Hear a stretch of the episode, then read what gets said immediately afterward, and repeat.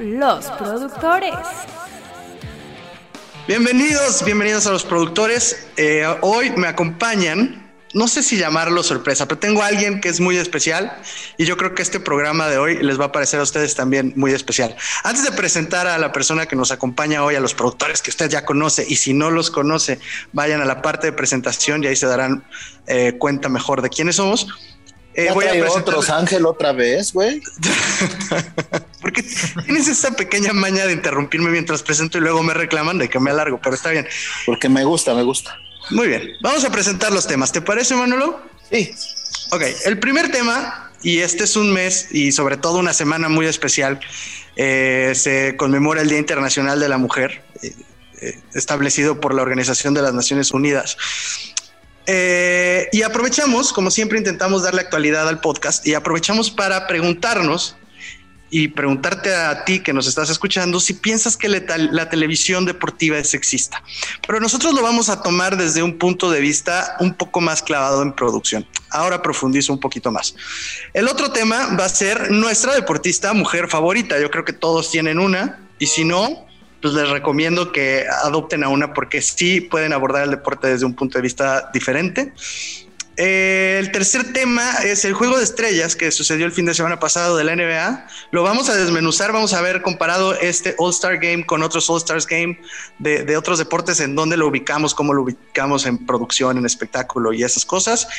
Y el último, pues nuestro invitado va a dar su anécdota como siempre lo hemos hecho. Y ahora sí, paso a presentar a nuestro invitado, que es eh, la primer productora que tuve a bien conocer ella es Jessica Flores y yo no la voy a presentar más. ¿Cómo estás, Jessie? Hola, mucho gusto, bien, gracias.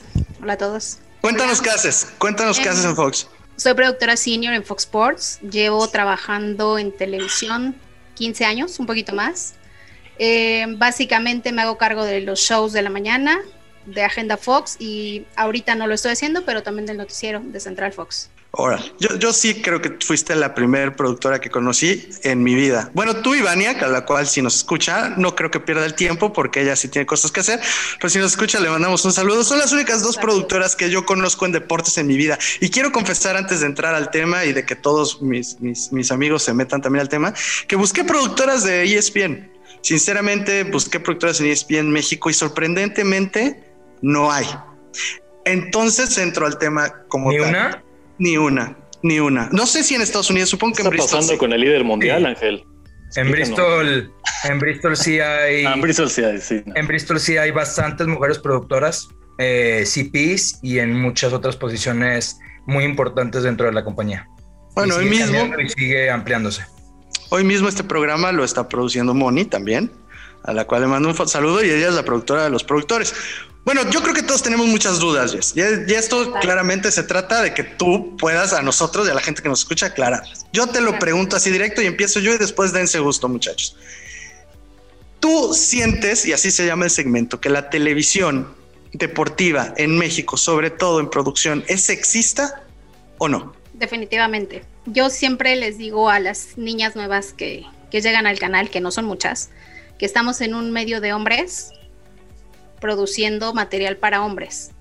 Entonces no solo se trata de, que la mayor parte de la gente con la que trabajamos son varones, sino que además el contenido que transmitimos es de varones principalmente.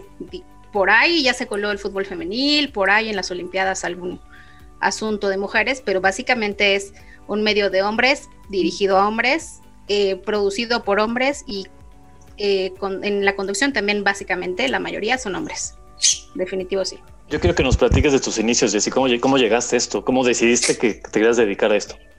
Bueno, esto justo desde mis inicios. Eh, mi papá era un súper aficionado a los deportes, a la Fórmula 1, a la NFL y al, fútbol, básicamente. Entonces, para mí, la manera más fácil de comunicarme con mi papá era justamente a través de los deportes. Entonces, era yo la que se sentaba con él a ver las carreras de Fórmula 1 a la madrugada, le preguntaba cómo le había ido en el partido de fútbol, o sea, era la parte más, eh, la, que más alegría me daba. Entonces, toda la vida, o sea, desde que nací, empecé a ver deportes. Y no me di cuenta, sino hasta la secundaria, que esto era algo raro, ¿no? Que una niña viera fútbol, por ejemplo, eh, o que hablara de cosas como de deporte y que supiera. no era una cosa muy femenina, no era algo de lo que se esperaba. Hasta secundaria. Sí, o sea, ahí me di cuenta que algo no estaba bien, ¿no? Que, que yo solo podía hablar de esto con otros compañeros Claro. hombres, no con las niñas. Wow. Y en la preparatoria tuve la fortuna de encontrar una niña que se parecía mucho a mí, que es Vania González, productora de Fox. Y entonces... ¿Cuándo? ¿Cuándo? Perdón. En la prepa, Órale, yo no sabía que se conocían desde hace tanto. sí. Y entonces en la universidad, cuando llegó el momento de escoger una carrera, yo dije, yo quiero escoger algo relacionado con el deporte. No sabía exactamente qué. Era muy mala para las matemáticas, entonces definitivamente no iba a irme por ahí. Eh, y era o medicina deportiva o psicología deportiva o algo con los medios de comunicación relacionados al fútbol. Siempre lo tuve muy claro. Cuando entré a estudiar en la universidad, en la UNAM, la verdad es que yo soy el patito feo. O sea, los maestros de- me decían básicamente de deporte, fútbol. O sea, eso es para la gente que no ha estudiado, ¿no? Básicamente. Ese es el trabajo que me llevó, este, pues, demostrarles que se podían hacer crónicas y notas informativas y un montón de cosas relacionadas Claro. con el fútbol, porque el fútbol también es cultura. Claro. Entonces, eh, pues terminando la universidad, eh, me fui a Estados Unidos a seguir eh, con mi eh, estudiando inglés. Y estando allá, por pura casualidad, me encontré con que necesitaban un intern en Telemundo. Y entonces, pues, entré a trabajar a Telemundo ¿En qué ciudad? en San Antonio. en Ok.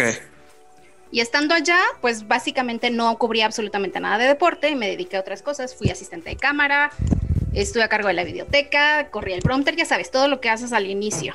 Sí, sí, llegué- sí, sí, cuando- sí. En el 2001, cuando se viene el tema del ataque de las Torres Gemelas, pues me, me dijeron que me regresara y cuando, cuando regresé a México, Vania ya estaba trabajando en medios. ¿En dónde? Sí, en MBS, en MBS. Ok, ok. Y ya me dijo, ¿sabes qué? Acá hay una vacante, vente. Y ya, desde ahí no he dejado ¿Eso en qué año fue, Jessica? 2003. 2003. Mira, yo... Va ligada, va ligada, me dices 2003.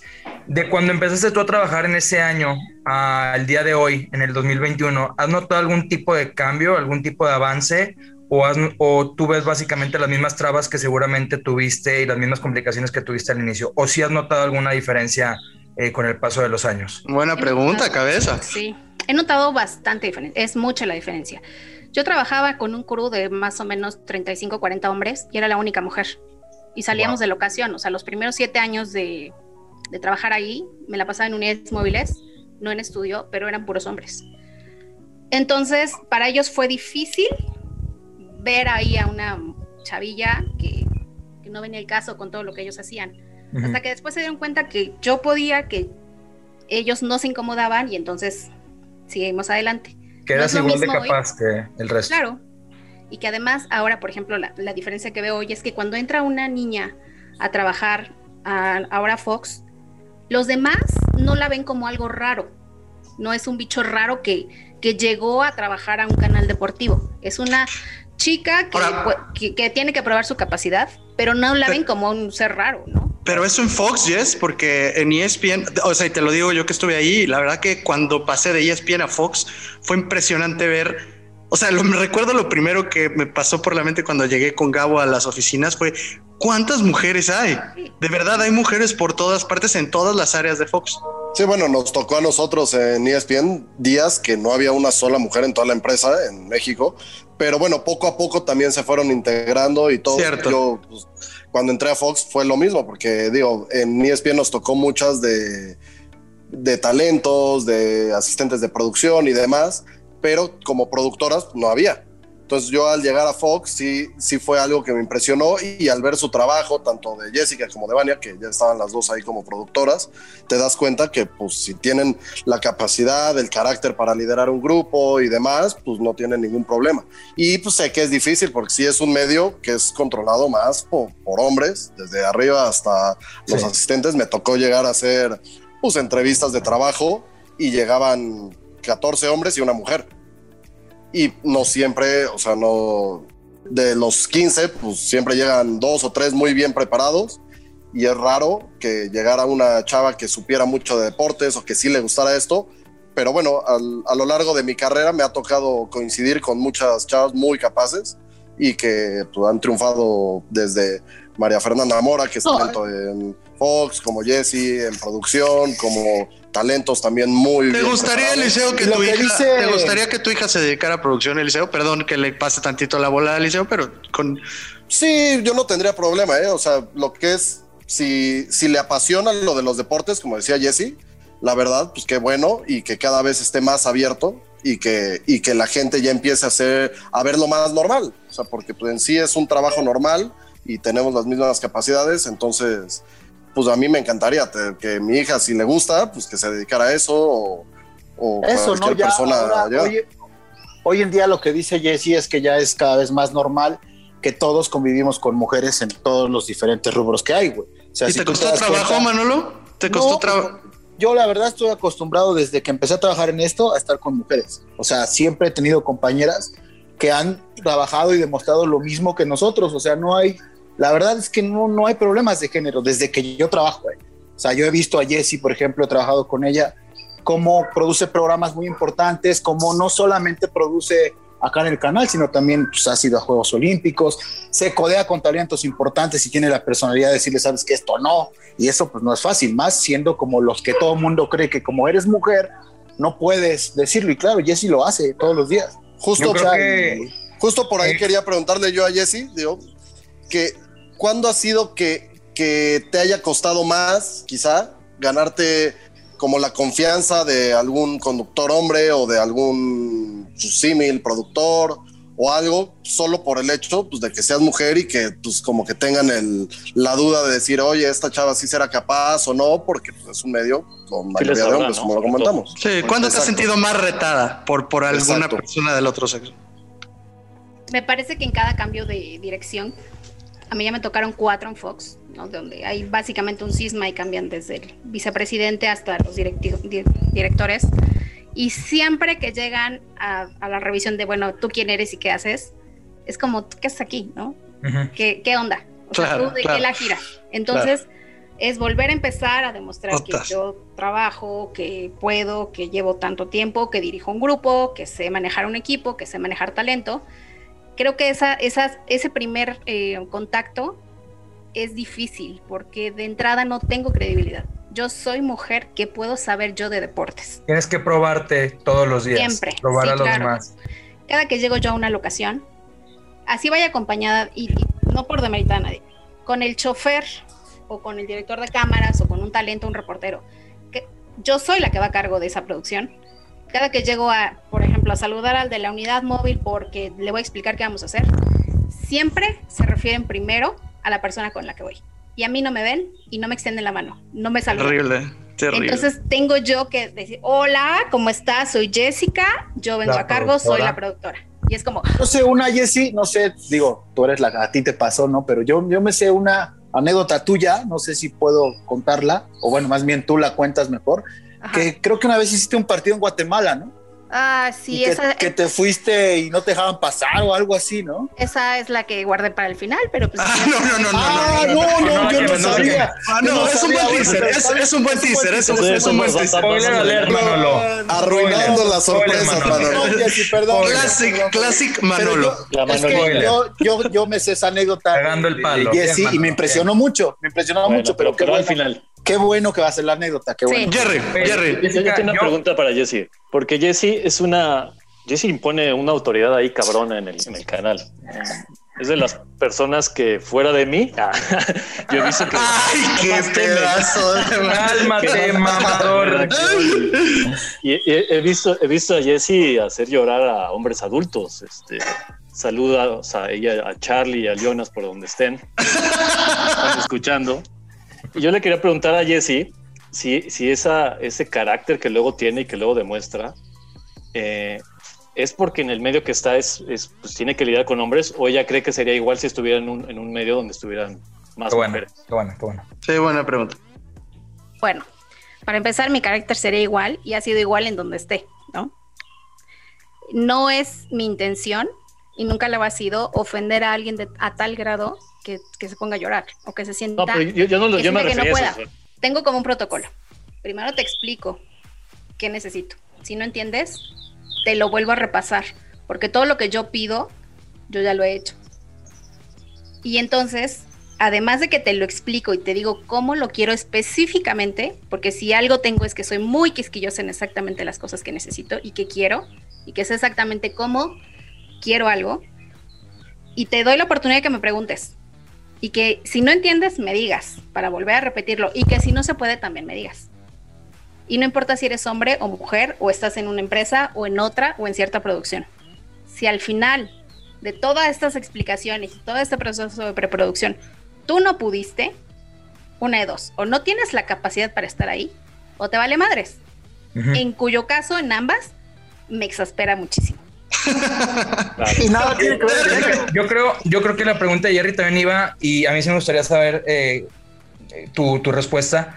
Eh, normalmente tú llegas o las mujeres crees que en general tengan que ponerse como una coraza o una protección al momento de llegar a trabajar en un medio que es, como tú dices, dominado por hombres, en el que el 80, 90% son hombres, tú te tienes que poner como una coraza de, ok, vengo a trabajar, tengo que protegerme porque sé que van a venir los golpes de todos lados, o tú eres como eres y, te ha tocado la ventaja de que siendo como eres has podido triunfar donde estás ahorita.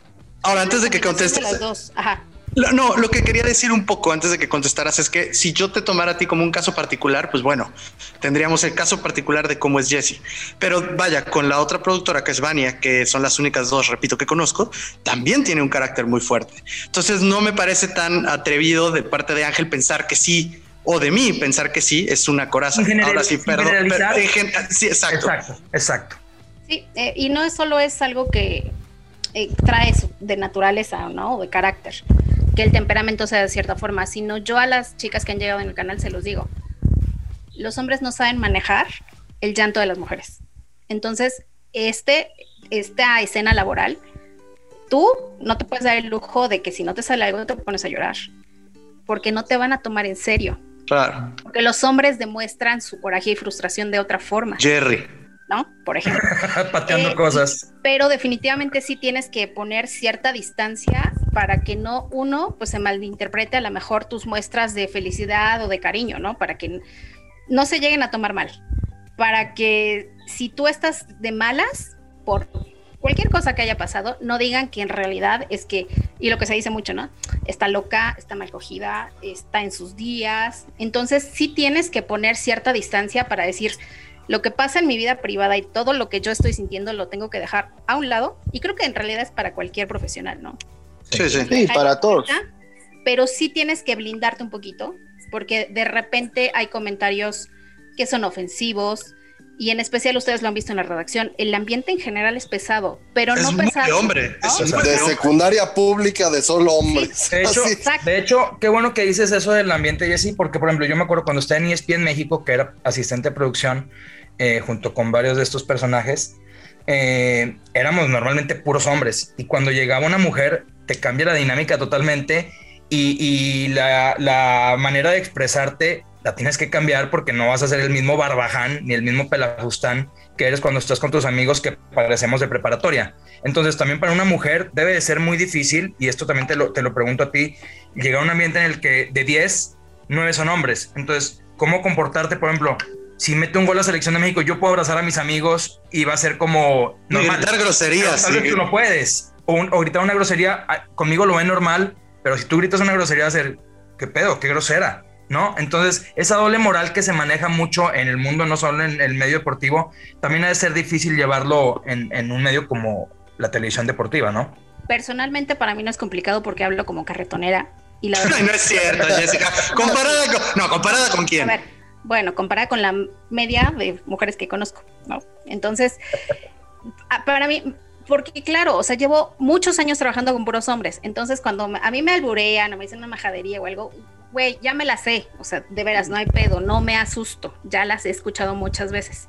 Cuando ya te acostumbras, entras como a esta dinámica en donde ahora, por ejemplo, tenemos una niña, saludos Pau, que perfectamente les puede contestar a todos y dejarlos callados. No, es un pez en el agua. es un pez en el agua. Pero creo que sí necesita cierto carácter para poder estar en la televisión deportiva.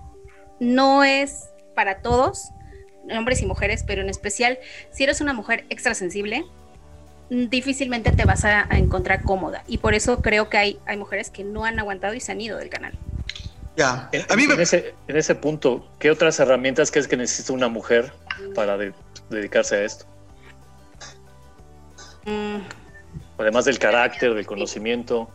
ser muy competitiva y no tenerle miedo a expresar exactamente qué es lo que necesitas y qué es lo que quieres. O sea, las niñas tímidas, eh, como modositas, ¿no? Que no- Introvertidas. Introvertidas.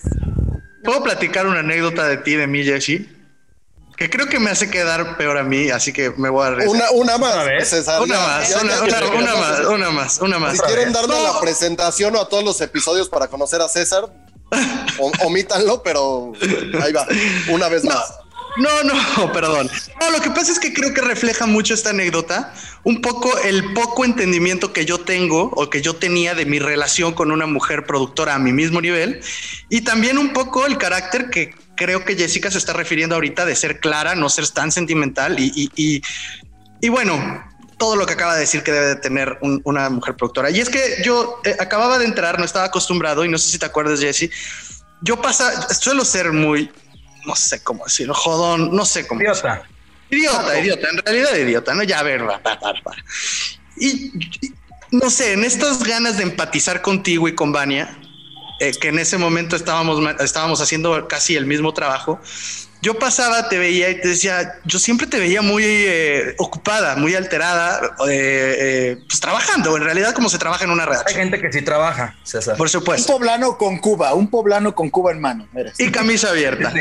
Y camisa cadenita. abierta y cadenita y, y viendo a la gente que sí está haciendo algo importante. No, y yo, El torito, el torito, el torito. El torito, el, el torito poblano. Y entonces yo tenía bien cada vez que veía a Jessica, le decía, Jessy, sonríe, güey. Ah, sí. ¿Te acuerdas? Claro, claro. Jessy, sonríe, disfruta. Ándale, cuéntala tú para que yo, yo no. ¿Sabes qué? No sé cuántas veces me lo dijiste. honestamente no me acuerdo. Te hartó, porque te hartó, te seguramente, hartó. seguramente me la dijiste 10 y te escuché de 8 nada más. Pero Claro, veces me ¿no? acuerdo. o menos. pero me agarraste en un súper mal momento.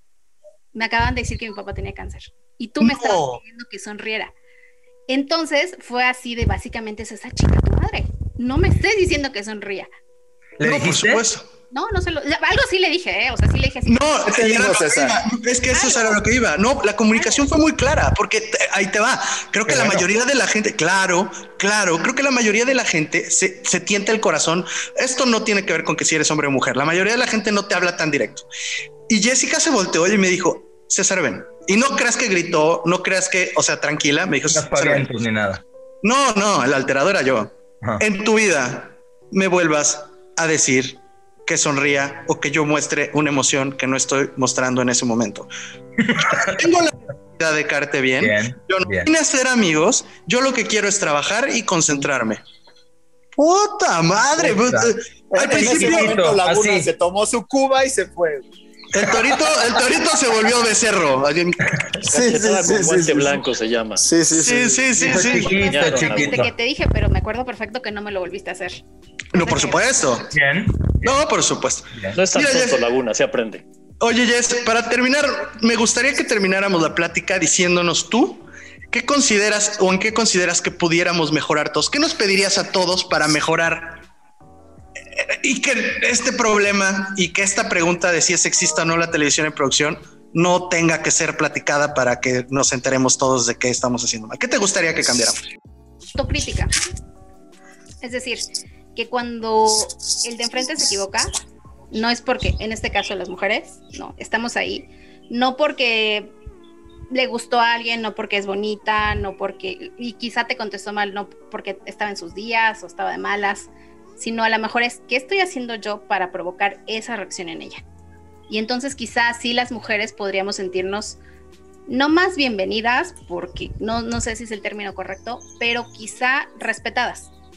Decir, a ver, o sea, ella trae estos problemas en su producción y yo traigo estos problemas en mi producción, entonces, es ella menos que yo, es ella más que yo, no, o sea, es cada quien tiene su área de, no, no voy a decir área de oportunidad, pero tiene, tiene las cosas específicas en las que debe de trabajar. Y cuando ustedes son autocríticos y dicen, ¿sabes qué? Yo aquí la cagué o yo entiendo por qué estás pasando, también esa empatía es importante. Claro, claro, pues yo creo que está muy, muy claro. Este, yo, yo digo, ¿alguien más tiene alguna otra pregunta que se nos haya quedado por ahí? No, No. muy claro. O sea, en realidad podríamos hablar una hora completa de las cosas que estamos haciendo. Yo estoy seguro que pudiéramos hablar mucho tiempo de esto que estamos haciendo bien y que estamos haciendo mal. Pero sí te quiero decir que eh, yo, de mi parte, yo creo que todos los que estamos aquí, eh, cuando pusimos el tema sobre la mesa, todos se mostraron muy positivos y, y, pues también entendemos la necesidad que hay de hablar. Y, y, y yo sé, Manolo, por ejemplo, tiene una hija y yo sé que a la hija de Manolo le gustan mucho los deportes y pues en una de esas se dedica a esto. Entonces también lo tenemos muy presente. Espero que también te haya servido a ti para podernos dar un mensaje. Es más, si tienes un mensaje en particular para decirnos a nosotros que trabajamos contigo, ¿qué podemos cambiar? Nos lo puedes decir en este o en otro momento, cuando quieras, te lo dejamos abierto. ¿Te parece que cambiemos de tema y vamos a hablar ahora de nuestra eh, eh, deportista favorita, nuestra mujer deportista favorita? Y el tema es quién es tu deportista favorita, evidentemente mujer. Y con eso quiero empezar con Jessie. Ok, pero antes de que empecemos, porque en el otro segmento básicamente me cortaste horrible. Pero Normal. este, Oye, sí, a no, me- todos, no a tuve la todos. oportunidad. No sabe Gracias, gracias, gracias. ¿Qué es lo más difícil de trabajar con mujeres? Cuando estás con- Toma. por ejemplo, Ángel, Ángel dijo, ¿no? Que cuando estás en este ambiente de muchos hombres hablando como tú quieres y llega una mujer, hay que cambiar el tono de la conversación. Pero en general, del día a día, ¿qué es lo más difícil? A ver, si quieren empiezo yo. Digo, yo Sí, porque Ángel se nos, Ángel se nos, se nos, se, se se nos desconectó. Se me congeló la señal, ¿eh? Se fue Me congelé yo. problemas Yo. técnicos. Me congelé yo. Yo alguna vez de a la hora de, pues, de retroalimentación, de regaños, de pues, corregir errores, sí me llegó a tocar al principio de con chavas asistentes o de gráficos, de pues yo regañarlas y que me decían, oye, pues como que te estás pasando en tu regaño. Y ahí me hicieron darme cuenta, pero en general, ¿eh? o sea, no era solo con ellas. Ya después, pues varios chavos también. Eres un patán en dijeron, "A ver, general. Ah, no, O sea, soy muy no exigente. soy muy exigente. O sea, igual como Jesse dice, me gusta, soy muy quisquilloso, explico muy bien las cosas para que Ay, güey, puras flores. Puras flores echan. Se supone que te pongas en el spotlight, no que digas, Eh, soy el mejor productor. No, pero, pero sí me llegué a pasar de pues, a, a hacerte. Yo tengo una mala maña de cuando haces un error, hacértelo ver, pero de una manera que igual te sientes como un poco atacado. Y me pasó con una chava que le estaba diciendo, oye, este error, este error, no puede ser, tuviste seis errores en un mismo programa y se me puso a llorar. Y lo, por ahí viene lo que decía ¿Y Jess. qué, y qué Ya. hiciste cuando lloró? No, primero me quedé así como en shock y luego le dije, oye, perdón si te ofendí, si me pasé un poco. Todos los días empezamos de cero y pues es un error de un día. Ya no pasa nada. Mañana pues es volver a mejorar y todo. Y después de varias semanas me dijo, no, la verdad yo traía más pedos y fue más que tu regaño, fue la acumulación de todo, pero pues la verdad sí me sirvió a mí que me, que me pues, regañaras de esa manera, pero yo también pues, a partir de eso pues ya modifiqué la forma de pues cuando tienes que regañar a alguien o... Y ahora sí o- eres el mejor productor de la. Por ejemplo, A mí, fíjate que. Mi único error ya lo cambié. A mí Laguna. No, bueno, lo he corregido que- un poco, no todo. Cuando, cuando Jerry le preguntaba a Jessica sobre el tema del carácter, que, que Jessie es como. pues, tiene un carácter muy fuerte, ¿no? Yo creo que tú y cuando- Jessica cuando- tienen el carácter completamente diferente a para producir. O sea, si tuviéramos que elegir agua de aceite en cuanto a formas de producir, son muy diferentes ustedes dos. Por eso me interesa lo que vas a decir, perdón, por poner contexto para la gente. Cuando, cuando yo empezaba en esto, eh, me encontré, eh, estaba haciendo prácticas. Había una productora del noticiero en, en Real Madrid que se llamaba Celia Ramírez, o se llama Celia Ramírez. Me daba un miedo, güey. O sea, todos los días para mí era, era llegar y, y- y su tono de voz con el que me recibía desde los buenos días hasta cuando me iba, era un tono muy, muy, muy directo, muy fuerte, güey. Pues cada que me hablaba yo sentía que me regañaba. O sea, me regañaba y literal yo me daba miedo. O sea, ya llegaba el otro día y no solo la presión de querer, como les contaba, demostrar que sabes o demostrar que puedes, sino ya era el poder cruzar miradas con ella. Me daba, me daba miedo, güey, por cómo, cómo me hablaba y me decía, Manolo, Manolo, ven. Y yo, ¿qué pasó? Hay que hacer esto y esto y esto, busca goles de Ronaldo, así, pero o sea, sus instrucciones eran en tres minutos, claras, concisas. O sea, si preguntabas eras muy pendejo. Ella fue la primera mujer que yo vi. O sea, era Pedrerol hace 20 años, güey. Pedrerol le encanta producir desde piso. Sí, sí. O sea, él conduce y produce. Yo no soy fan de esos güeyes, ¿eh? Pero- Celia, Celia lo hacía, güey. Movía cámaras, flor, conductores, jugadores. O sea, los jugadores en las presentaciones los traía, les tronaba los dedos aquí, güey. Sí. No, no era una cosa. Entonces, por eso te decía, yo creo que no, contrario a lo que ustedes puedan creer que a lo mejor eh, no he tenido tanto contacto con productoras mujeres, sí, sí, estoy muy acostumbrado. O sea, y es un tema de capacidad, no es un tema de género. O sea, ya volteas a ver una productora y es muy normal ya hoy en día.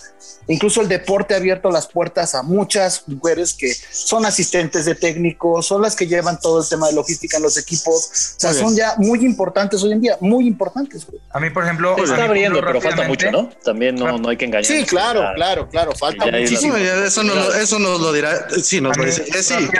Para, para Sí. ir a otro tema, eh, a mí se me ha hecho un poco difícil en un inicio. Porque Ah, te desfriseaste. Yo trataba, yo trataba de ser eh, muy cuidadoso al momento de dirigirme a una mujer que estaba trabajando conmigo. Por el tema de educación, por el tema de respeto, por el tema de hacerla sentir eh, bienvenida y en un buen ambiente. Yo siempre trataba de, de- de- de dejar de ser el patán que soy cuando estoy con ustedes. Claro, Entonces, qué difícil, eso podía, ser un poco, eso podía ser un poco difícil y ser un poco eh, desafiante por momentos.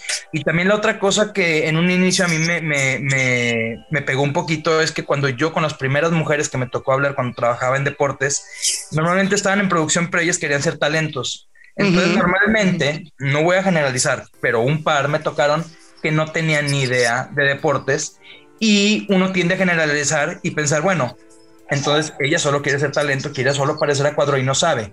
Pero a mí Yo tengo ahí una teoría de que eso no es culpa necesariamente de ellas, pero igual sería otro tema de. Claro, Dale, dale. Pero, pero afortunadamente me ha tocado que cada vez más mujeres con las que me ha tocado trabajar, por ejemplo, ahora en Fuera de Juego, cuando yo estaba de productor asociado, que me tocaba dirigir a, a muchas personas, entre ellas muchas mujeres, me tocaron tres, cuatro mujeres que eran, güey, muy, muy buenas. Y me he llevado la grata sorpresa de que hay muchas mujeres que cada vez quieren más estar en producción y que hay muchas mujeres que saben igual o más de lo que yo sé de fútbol o básquetbol o NBA o Sin lo que duda. quieras.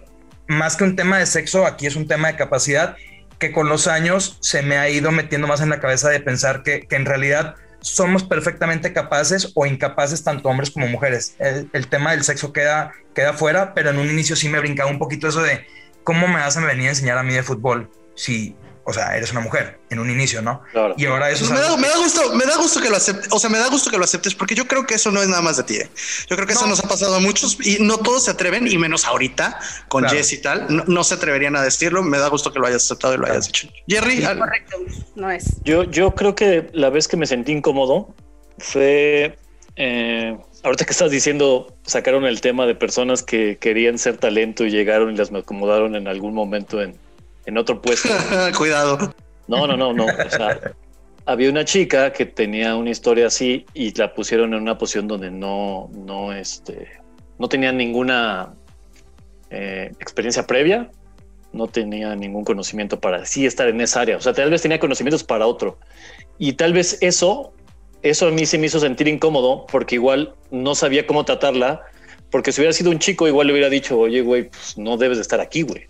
¿Sí me entiendes? No tienen ni idea de lo que estás haciendo. Exacto. Pero como era una chica, no quería que pareciera que era como, como, Por sexista. como que yo- exacto. Eso es lo que creo que puede llegar a ser complicado, porque también, eh, pues sí, o sea, qué padre que haya personas eh, que se abran espacios para mujeres, siempre y cuando tengan también este el perfil para ellos, ¿no? O sea, Sí. Claro. Sí, pero era un- es, lo único que yo me he sentido incómodo en, en ese aspecto. voy- cuando cuando he tenido que lidiar para- con eso, que no sé cómo lidiar con eso.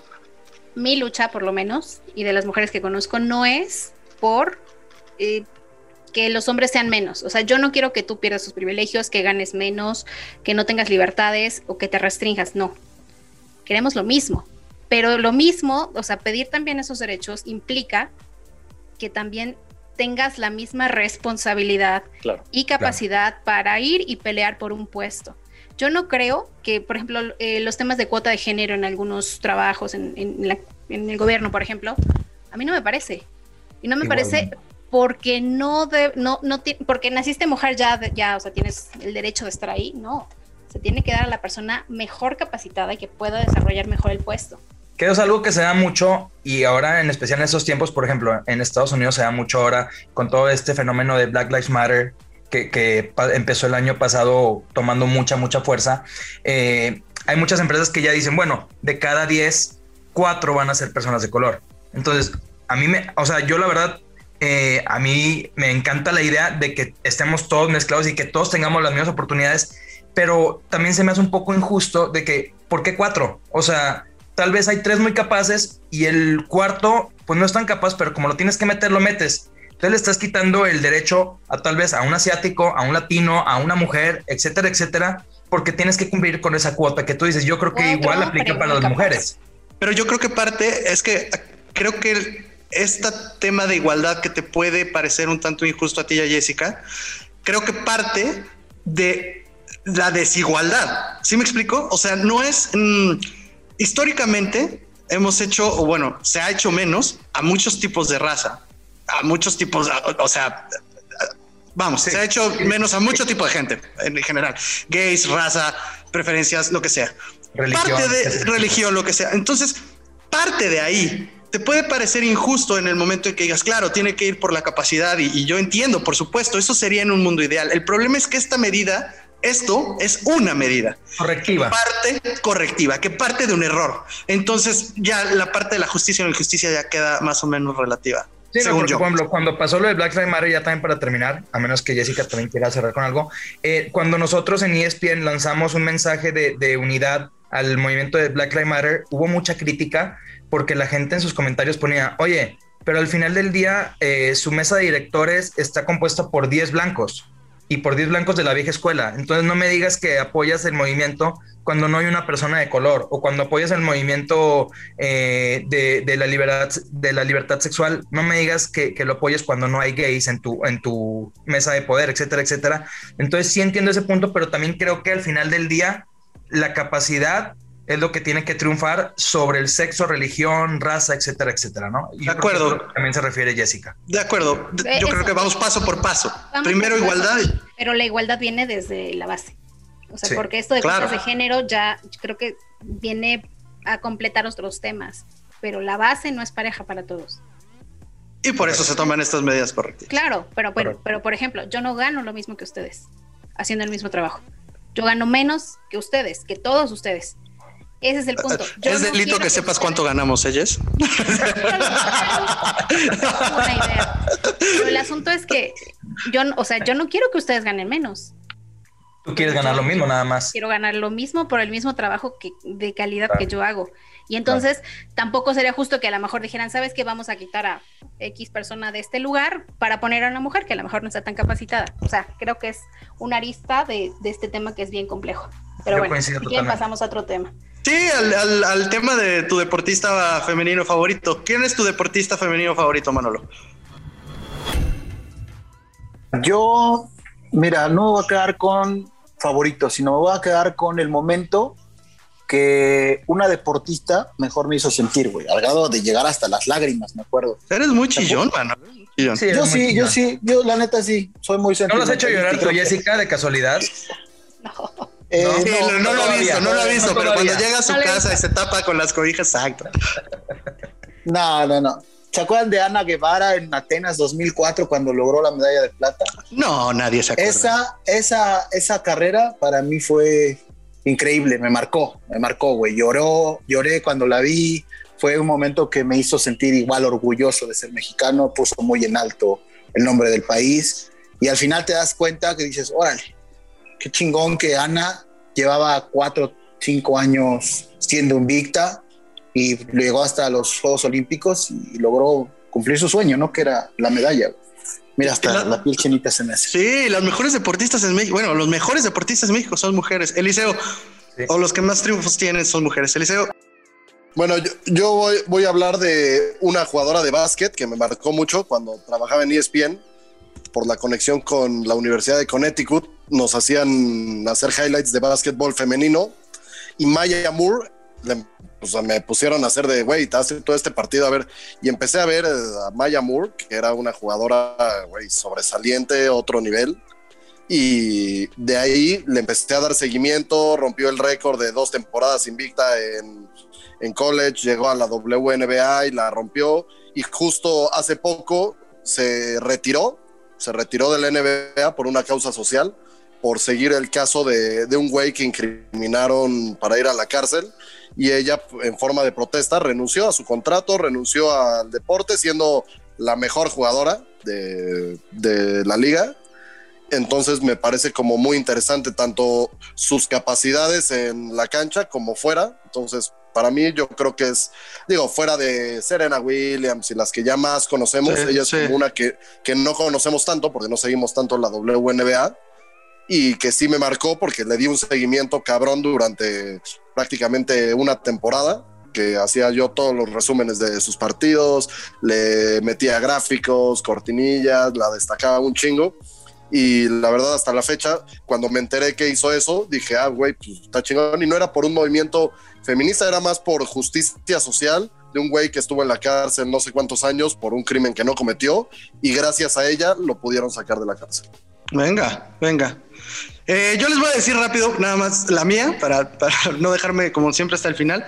Y tengo muchas muy positivas. Tengo, creo que tengo muchas muy positivas. Y esta puede sonar como que no es tan positiva, pero la recuerdo tanto porque fue, fue, un, momento en el que el fútbol eh, se estaba abriendo para las mujeres, al menos en el medio en donde yo estaba, que ni ESPN hace 15 años.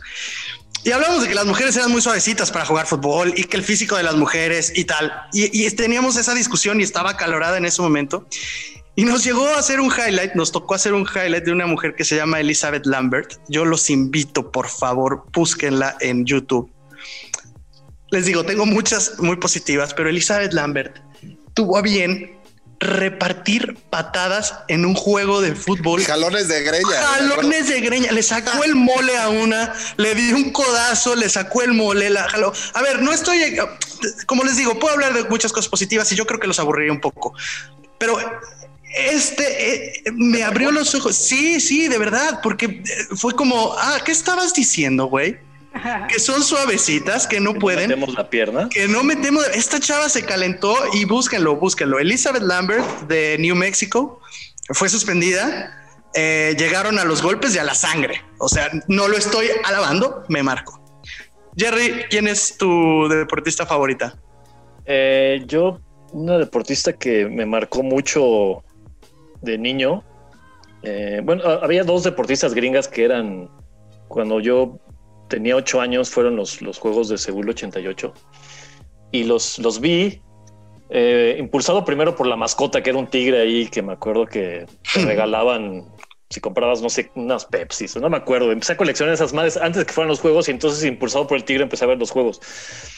Y pues obviamente en el atletismo pues, estaba Carl Lewis en su apogeo y hubo dos mujeres que me, que me impresionaron mucho, que es este Florence Griffith Joyner y Jackie Joyner Kersey.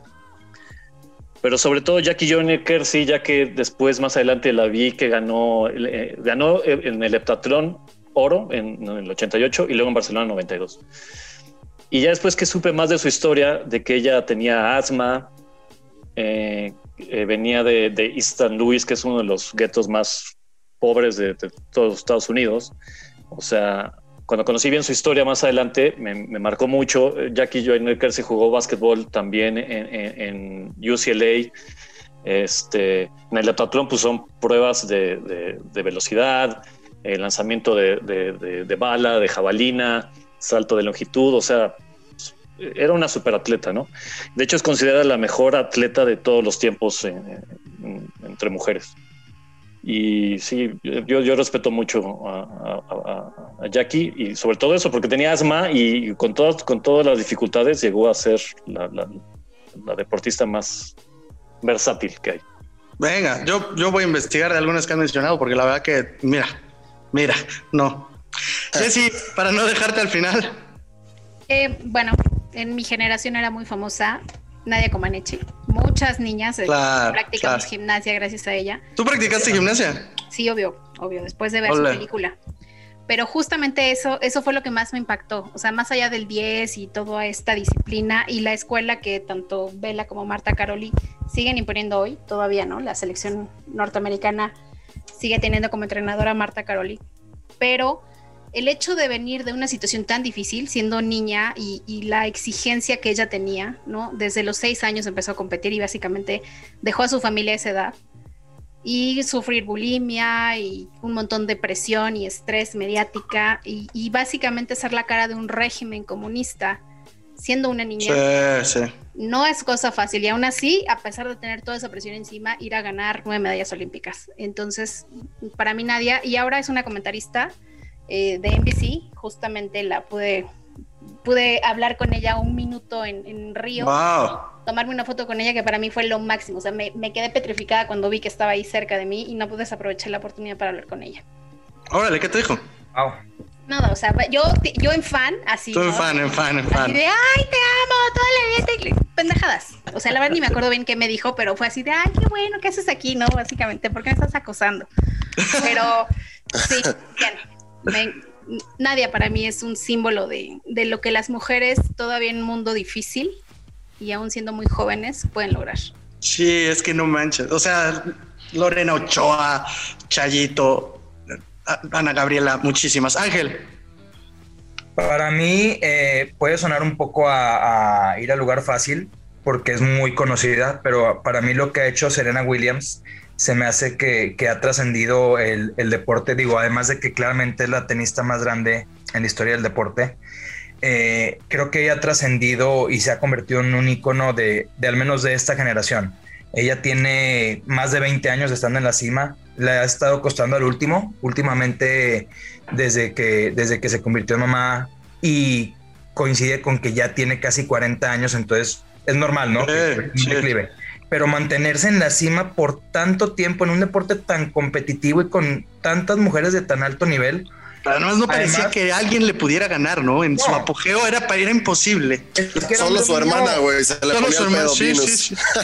no, y, y también eh, Venus también terminó rindiéndose ante ella porque era imposible ganarle a Serena. O sea, Serena, sí, sí. Serena en su, en su peak era, era invencible. Entonces ese dominio yo solo lo he visto con, con gente como Michael Phelps, con gente como Michael Jordan, es, eh, es de verdad impresionante lo que ha hecho. Y además ella ha trascendido y ha hecho esto que, muchos deportistas han hecho últimamente como LeBron James y expresar su voz y hablar de temas que tal vez van más allá del deporte. Porque hay muchos deportistas, el mismo caso de Michael Jordan, que en su momento no lo hizo y por eso sigue siendo un poco criticado porque él, él teniendo la oportunidad de hablar y de representar a su gente o un movimiento no lo hizo y Serena lo ha hecho entonces, a pesar de que ya tenga 39 años y vaya en el declive, para mí es una mujer que me ha marcado además esa fuerza, esa garra, esa pasión, ese dominio. O sea, es impresionante. Para mí, Serena es, es sin duda la deportista que más, más me ha marcado desde que veo deporte.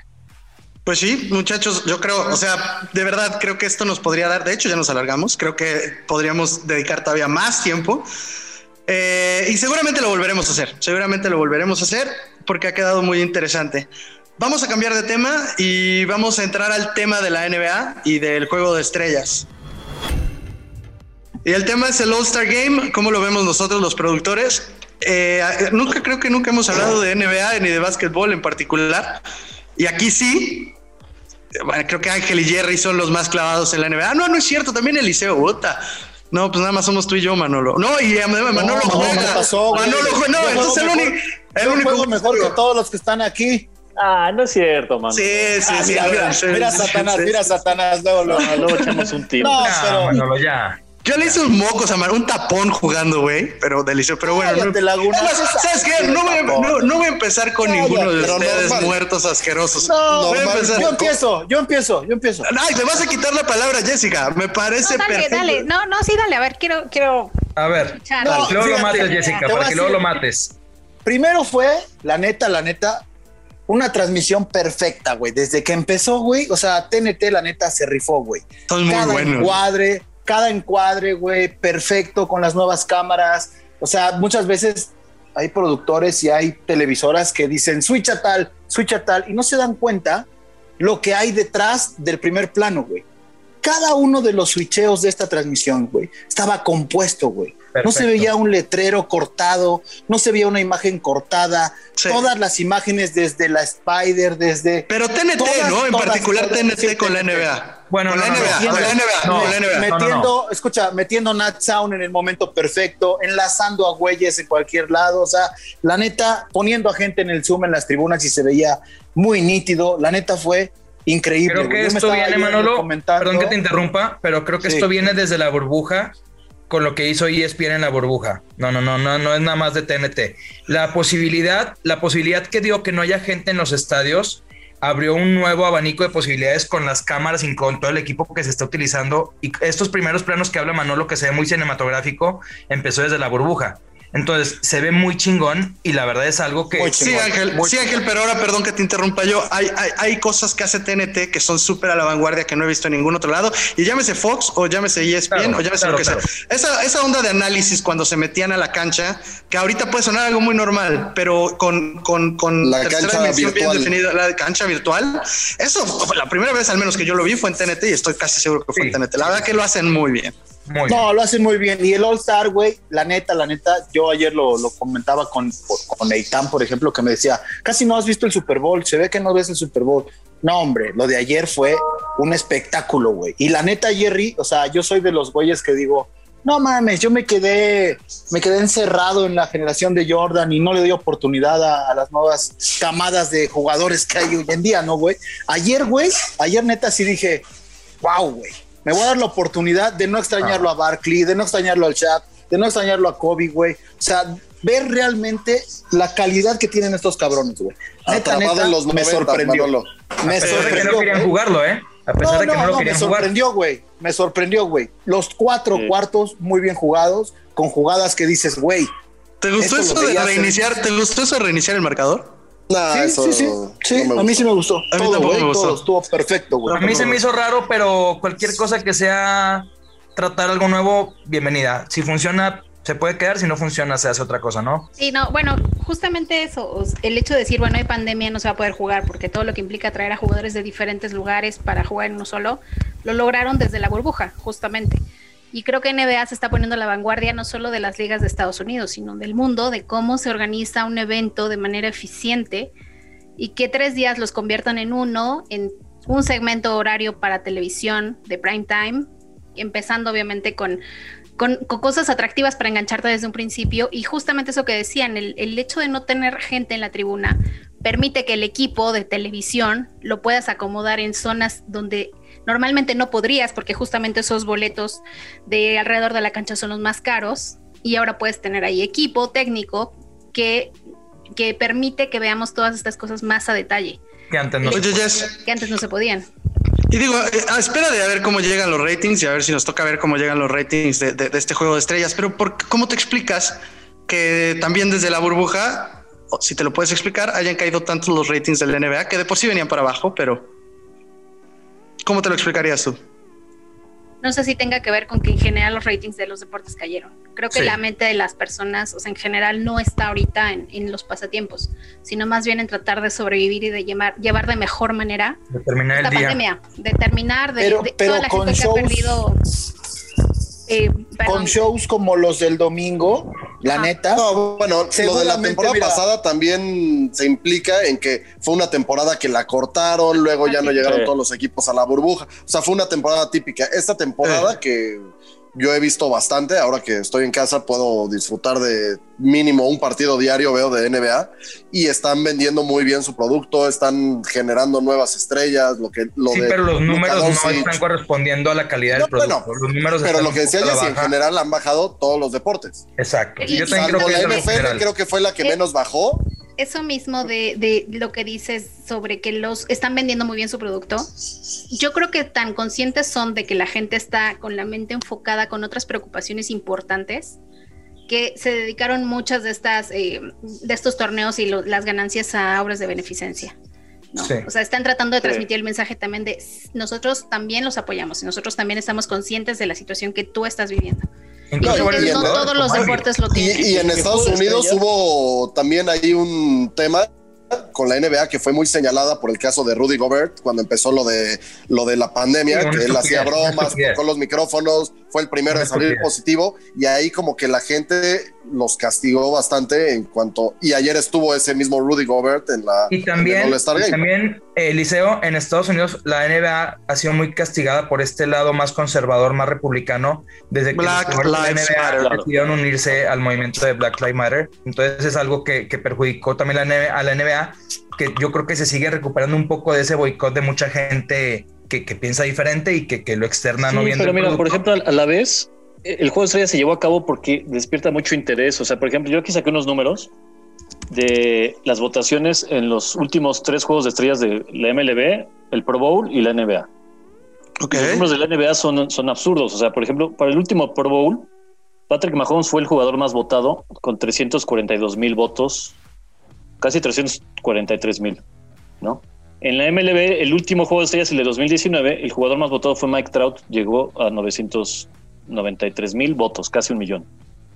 Aquí en el juego de estrellas de este año, LeBron James llegó casi a 6 millones de votos. Wow. Millones 922 Sí, pues, es un deporte más global. Eh, No, y, y- y también es un deporte Sí de menos jugadores, bien, ¿no? De, De- de menos jugadores. interés, despierta ese interés de sí ver una colaboración, porque, por ejemplo, en, en el Pro Bowl y eso, la neta, No, no, no, no hay ni competencia. claro, ¿no? Ni a ellos les interesa. Aquí, aquí, por ejemplo, pasa algo como ayer, que, perdón, como, como el domingo, que tienes a LeBron James jugando con Stephen Curry por primera vez en su, en su vida, ¿no? Claro. Espectacular, Siendo rivales, Claro. eh, espectacular. Uno es eh, eh, eh, la antítesis del otro.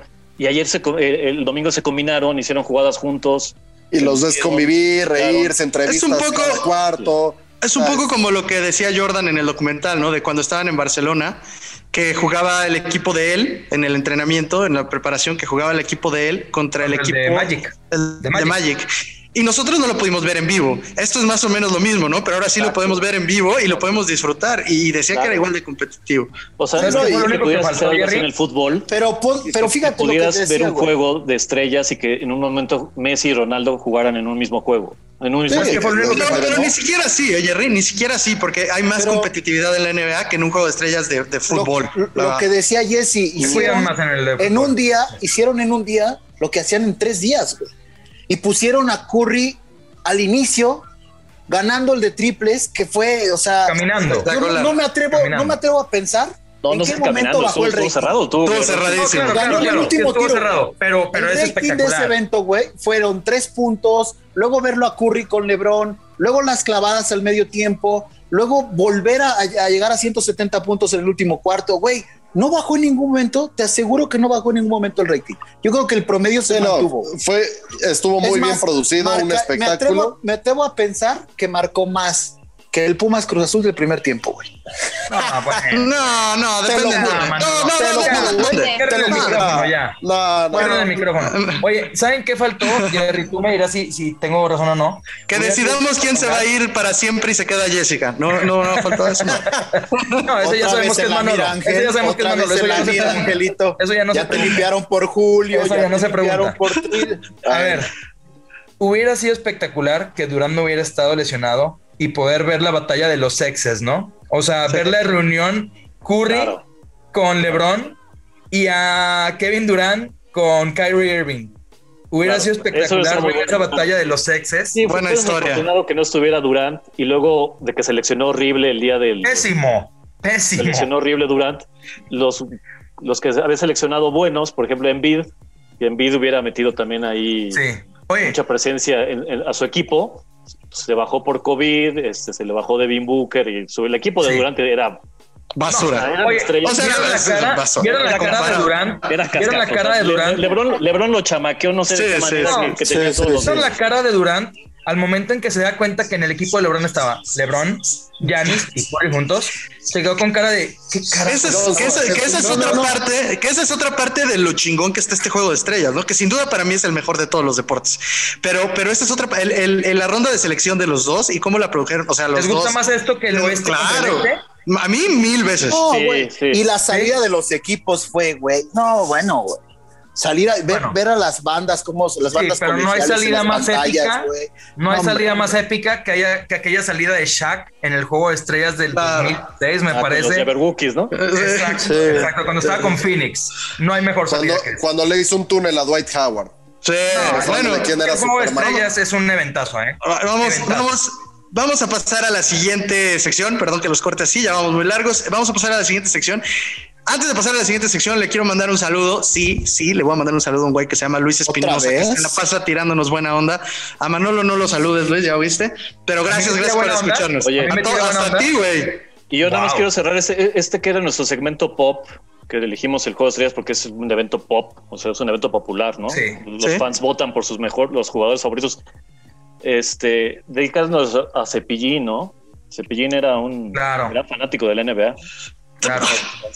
Sí, Algún día les tengo que platicar una anécdota de Cepillín y el ruso, así como lo oyen. Cepillín y El Cepillín. sobre el En ¿no? serio. Cepillín, Cepillín. era fanático de la NBA de los Cepillín. El, el payasito de la televisión, ¿verdad? Cepillín. Le regaló. de Sí, acá, es que acaba de morir. Cepillín dices tú, Ángel. Ok, no, no, no, no, no, nada más hay uno, ¿no? Le regaló un traje de los Warriors. Sí, es cierto, es gran fan de la NBA. En paz descanse Cepillín. Vamos a la anécdota. Vamos a la anécdota con Jesse. Ahora sí, Manolo, puedes, puedes. La ¿Quieres, yo, ¿quieres arruinarla? Evidentemente que la cuente Jesse. Todavía Evidentemente. Es- todavía pregunta. Es que obviamente te decía, perdón por arruinarte tu anécdota, Jessy, pero yo me la sé porque pues, me la han contado muchas personas. A o sea, ver, es muy chingona. Yo no me la sé y la quiero escuchar. Venga, Jesse. Bueno, eh, donde trabajábamos en MBS, donde yo trabajaba en MBS, eh, vendíamos servicios de televisión. Entonces, cualquiera que nos contratara, pues íbamos y le hacíamos su servicio. Entonces, eh, tocó que querían que cubriéramos las eliminatorias mundialistas para Alemania en un juego Estados, Guatemala contra Estados Unidos. Entonces a mí me llegó la petición de, oye, ¿me puedes hacer este servicio? Hice su cotización, todo lo que se necesitaba para ir el viaje. Llegó el momento, nos dijeron que sí, fuimos.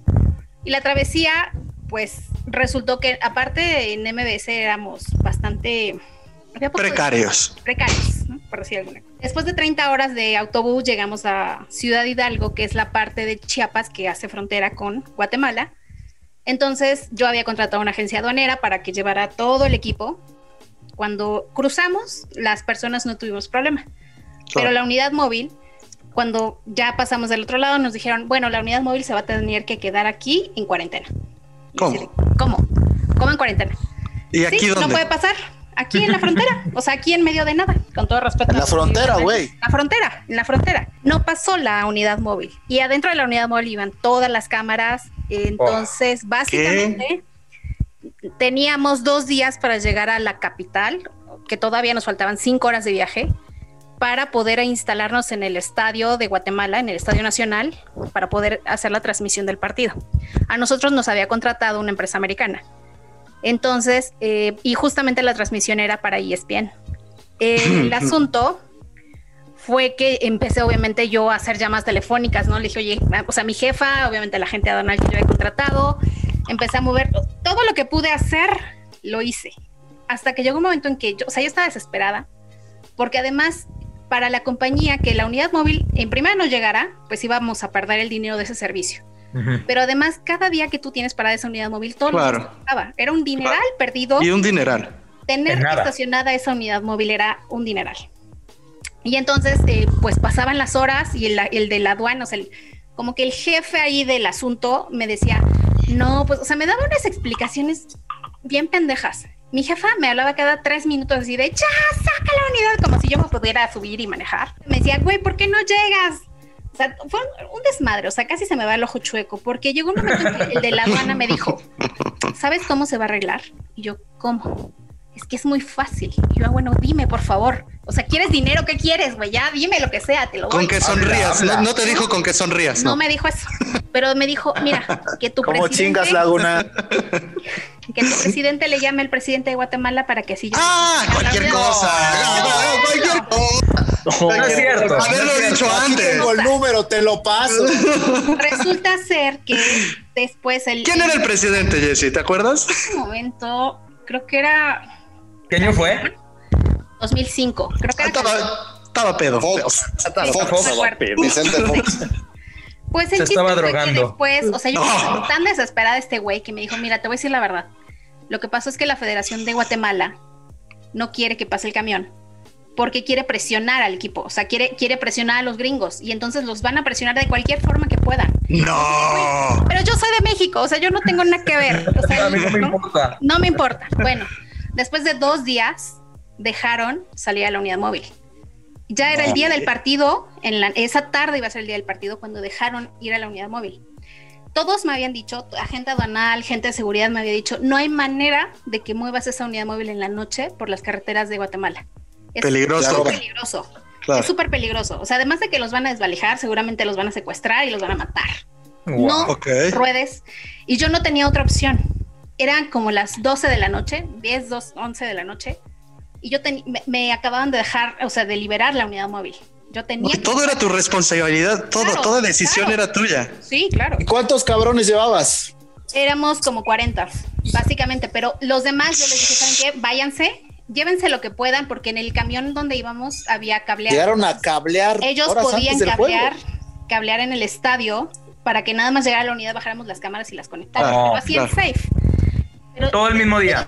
bueno, sí, sí, todo el mismo día y nos faltaban cinco horas para llegar a la capital. Y yo decía, bueno, ¿qué, cómo, ¿cómo demonios no voy a mover la unidad? O sea, es cuestión de horas.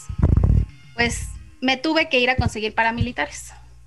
Paramilitares. Paramilitares. O sea, yo no estoy seguro de que estemos Y- y entendiendo ahí- lo mismo de que son paramilitares. Y la ahí conociste a Manolo. ¿Puedes decirme qué es un paramilitar?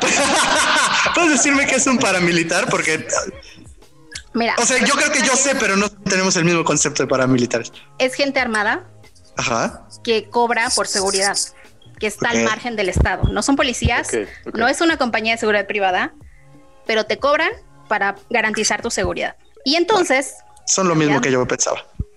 me tuve que subir al vehículo de estos hombres, rezándole a Dios que no me pasara nada, porque obviamente ellos traían armas largas para ir protegiendo la unidad móvil y que garantizáramos que llegábamos a la ciudad. Una vez que llegamos a la ciudad, incluso ellos nos dijeron, dentro del estadio lo que quieran, pero no se les ocurra salir del estadio porque está dentro de una cosa que se llama la caldera, que es como un hoyo. Ok. Y aquí matan. O sea, si eso, ima- imagínate, ellos iban con armas largas y me dijeron, y aquí matan. Como en Entonces, Villa Guerrero. Sí, básicamente llegó la heavy, unidad ¿eh? en... ¿Qué pasó? Oye, sí. Conozco a Villaguerrero, íbamos con el gobernador a hacer ¿Por qué? ahí. ¿Cómo caíste? Porque es muy bonito, güey. Eh, no, no estamos hablando de ustedes. Y luego Jessy. Wow. Pues total que afortunadamente la unidad móvil pudo llegar, pero llegamos, mira, generalmente una unidad tiene que estar lista por lo menos unas 15 horas antes. Sí, un día antes de la transmisión de un partido. Nosotros llegamos como con una hora antes del- de, que, No. o sea, la unidad, una hora antes de que empezara el partido. Afortunadamente, toda la gente que llegó, llegó a trabajar, cablearon, hicieron, o sea, hicieron magia los técnicos para poder tener la transmisión en vivo. En Imagínate 10 que el partido. Sí, no, Wow. bueno, pero, pero digo, re- o sea, terminando ese evento, eh, cuando regresamos al hotel, la gente se salió a comer, ¿no? O sea, todos así de, yo lo único que quería era ir a dormir y entonces escuché ruido. Pues resulta que abajo se estaban baleando. No. Sí, entonces todos regresaron corriendo así del, de- del desayuno, así de, o sea, resguárdense. Se les quitó el hambre. Salimos lo más rápido que pudimos de Guatemala, regresando a México, y yo dije, ¿saben qué? Yo no me voy a regresar en camión, o sea, no hay manera. No puedo con el estrés. Wow. En cuanto, en cuanto regresé a México, porque esa fue una rachita como difícil, regresé a México y ya me estaban esperando la gente de MTV para hacer los VMAs en la Riviera Maya. El primer... Vi- cambio. el- sí, más o menos. Igual era Porque igualito. resultó, resultó que esa, esos iban a ser los primeros VMAs que iba a haber en México. Se hicieron en Xcaret. Ya tenía yo todo el evento planchado, pero yo ya no quería volver a subirme a una unidad móvil. O sea, no quería volver a viajar nunca. La, la que era la directora de MTV, que la verdad fue una de mis mentoras, eh, me dijo, a ver, no me puedes dejar botada la chamba. En cuanto llegué a la Riviera, en cuando llegué a la Riviera, empezamos a trabajar. Yo llevaba un día ahí cuando de repente dan la alerta de que tenemos que salir corriendo lo más rápido que se podía porque llegaba el huracán Vilma. No, bueno, ya también. No, ya. Y entonces, Te perseguía la desgracia. sí, salí corriendo lo más rápido que pude pude de ahí con la gente y desde ahí dije no vuelvo a subirme a una unidad móvil. Y ahora eres productora de estudio. Ahora y ¿Por después. qué no irían sí, los gringos a producir su señal internacional a Guatemala? Pues para que si tenían a los mexicanos que podían arriesgarse. Más barato. Para Este que luego los jugadores de la selección mexicana, para que luego los jugadores de la selección mexicana, ya ves que se paran el culo diciendo que, ay, vamos al hotel de cinco estrellas y no nos dejan dormir y jugar en Centroamérica es súper difícil. Esos son los trabajos que de verdad los mexicanos sufren. No ir a jugar fútbol, Wow. que no mames. Ay, Manolo, ay, Manolo. Ah, no, no, no. Mojándose. ¿Verdad, Jessica? No, no, les gustaron los ¿Tienes pajaritos. ganas de volver? No, jamás. No, O no está incluido en tus vacaciones, tus próximas no, vacaciones. no, Guatemala no está dentro de mi panorama. Sí, Este no, no. segmento es patrocinado por visitguatemala.com. Claro. Sí, fue difícil, pero Pues sí. sobreviví, sobreviví. Y, el, el- y Manolo pensando que puede asustar a Jessica Les cuando dije que era muy buena. Tiene más ovarios, ha pasado. era- Les dije que era muy buena anécdota, güey. Es muy conocida, nomás que Muy ustedes- No les que falta mundo, les falta mundo. No todo Muy es la cabina, muchachos, ¿eh? No todo es la cabina. Ay, ay, Ay, güey. El bueno. aventurero. Bueno, a- a- a- luego le pasas el teléfono del presidente a Jessy Manolo. Bueno, Está fácil. gracias Jessy, gracias a todos por su compañía. Fue un programa diferente y, y digo, no me voy a excusar, ahorita dejo que se despidan, no me, no me voy a excusar. La verdad es que este eh, podcast estuvo pensado al principio para divertirme con mis amigos y por eso es que en realidad los que escuchan aquí sí son mis amigos, son productores que respeto mucho, pero son mis amigos. Y no hay eh, mujeres en realidad porque no tengo tantas amigas tan cercanas, pero sí decidí que en este momento pues era importante y es por eso. Discúlpenos si no hay tanta variedad en las voces en, en- en- en- la gente. Esto empezó como, pues como un monstruito y esto es lo que ustedes escuchan ahora, es en lo que ha derivado. Y mejoraremos, les prometo que mejoraremos. Gracias, Jesse. A ustedes. Gracias. Gracias a Gracias, todos por escucharnos. Gracias, Jessy. Nos vemos. Bye. Bye. Esto fue todo en Los Productores. Te esperamos en el siguiente episodio.